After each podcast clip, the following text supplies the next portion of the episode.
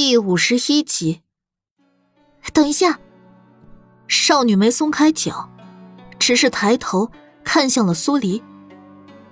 你踩死了他会下狱，你要救的人怎么办？少女开口。他不救他，他会死。他死，我也死。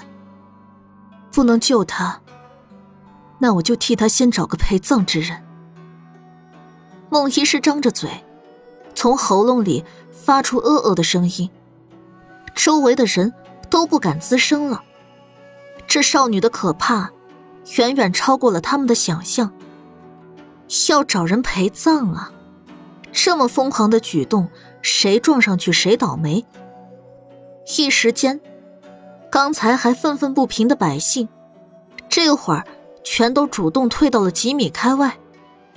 整个空地，就只剩下苏黎跟少女，以及快要咽气的孟医师。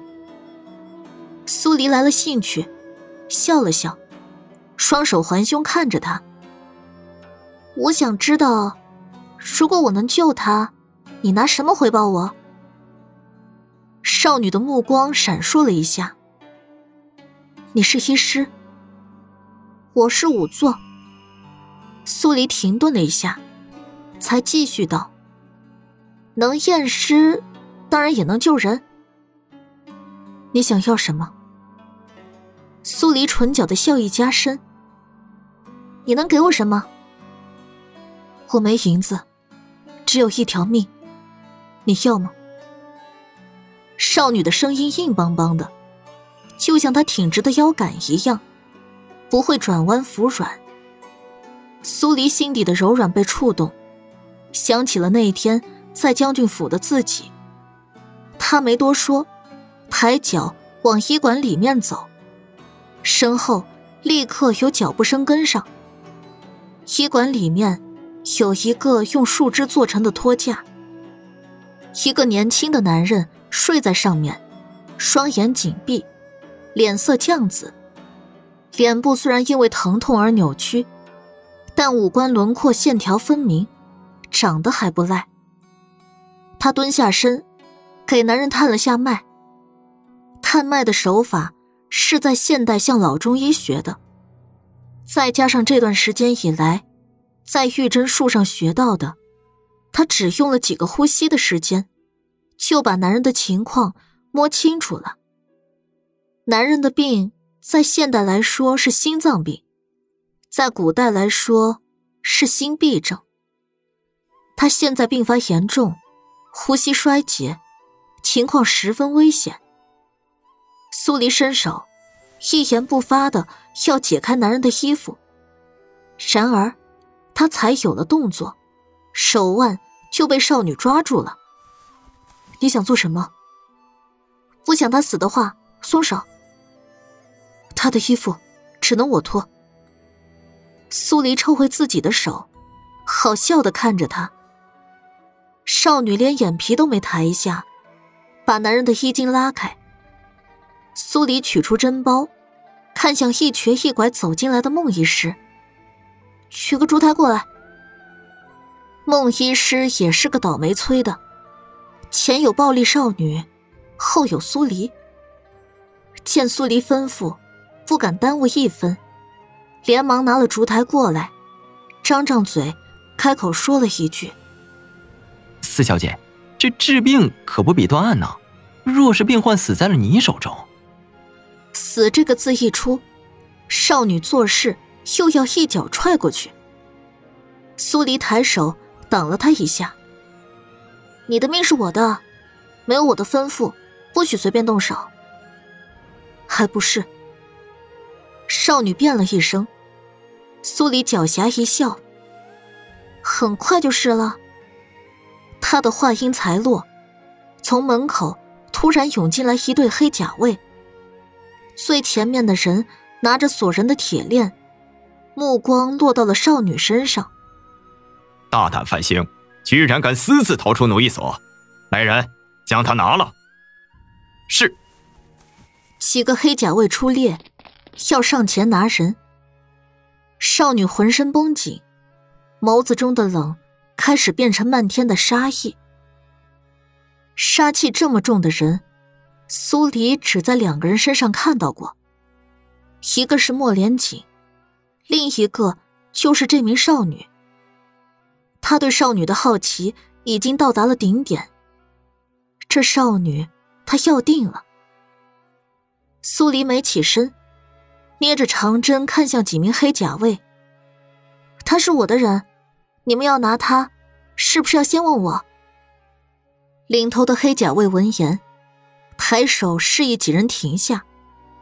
四小姐，苏黎无语至极，貌似整个京都的人，只要看到他的脸，都能认出她是将军府的四小姐。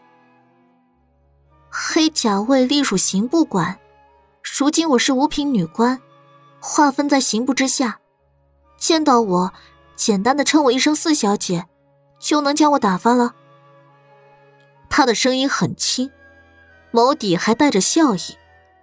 但越是这样，他身上的气势就越是强大。这个世界上，最可怕的不是直截了当的杀人，而是笑里藏刀。贾卫长闻言，目光掠过一抹畏惧。属下参见四小姐。你们先退出去，有什么事儿，待我将这人救回来再说。是。苏黎见黑甲卫还算听话，捏起长针，开始替男人行针。一盏茶的时间过后，男人突然喘了一声，原本微弱的呼吸开始变得正常，脸上的绛紫色也在渐渐消散。繁星见况，并没有想象中的喜出望外，而是抿抿唇，面无表情的看向正在收拾针包的苏黎。我的命是你的了。苏黎有些意外，他这样的反应，问了一句：“他是你什么人？”仇人。苏黎把针包收进袖袍，意味深长的看了眼繁星。没再多说，而是让孟医师去把黑甲卫叫了进来。这次进来的只有那名甲卫长。繁星是从奴役所私逃出来的，正是。他犯的是什么罪？回四小姐的话，繁星父亲是前御史的护卫，御史被马门超斩后，御史府中的一应女眷，全部冲入奴役所为官奴。苏黎想了想。原主是知道这件事儿的。说起来，楚御史家被满门抄斩这件事儿，还跟国师有关。三年前，国师在锦州贴了文书，说是天狗十日祸起楚家。果然，一天后，烈日被吞，狂风大作，整个南陵国陷入一片黑暗。安帝当即下令。把楚家男丁全数斩杀，女眷发入奴役所。说来也怪，楚家的人死完了之后，烈日又重新照亮了南陵国。苏黎蹙了下眉，看样子国师也不像他想象中的那么没用。他应该有点本事，至少他会观天象。还请四小姐不要为难属下。繁星私自逃离奴役所已经有月余了，属下要将他捉拿回去，以儆效尤。说我记得没错，奴役所的女奴五十两黄金可以买走。是。苏黎把袖子里的银票拍出去。繁星，我要了。贾卫长拿着五十两面额的银票，嘴角一抽。四小姐，深思啊。生什么死？他装不懂。繁星是被安帝处置过的人，他现在拿安帝赏下来的黄金去赎人，怎么看都有点啪啪打安帝脸的意思。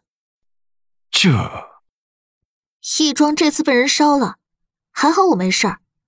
繁星的武功不错，我买他不过就是求个平安而已。贾卫长想提醒我什么？贾会长无奈，收好银票后，没再多说什么，告辞离开。苏黎在心底思量着，要把繁星安顿在哪儿？他现在住在武王府，总不能把繁星也往那里带。四小姐真是好手段，那手针灸术可不是谁都能做得来的。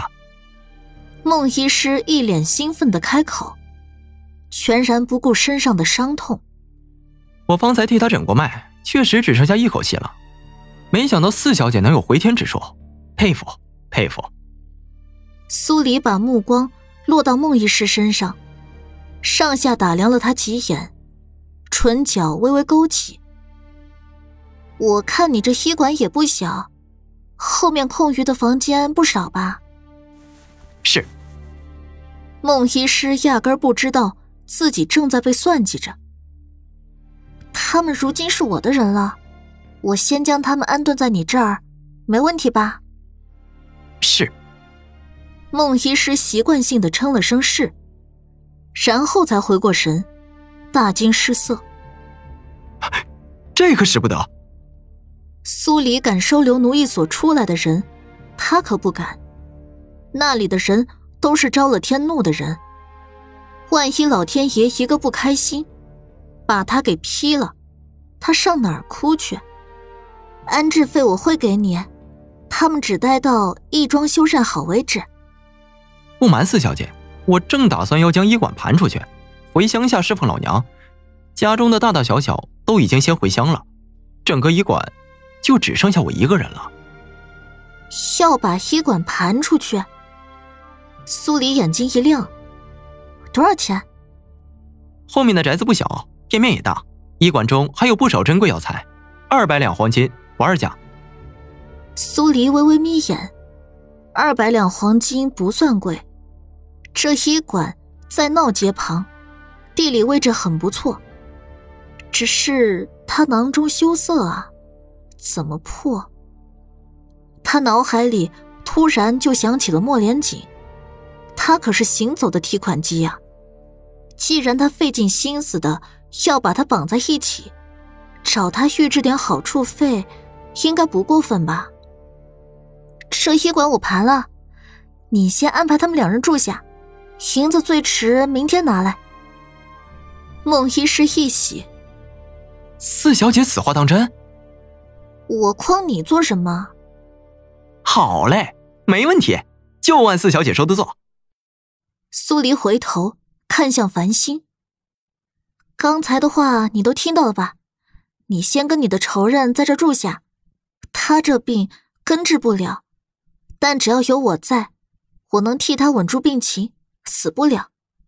繁星点点头，一言不发的架扶起男人，随孟医师往后面的宅子走。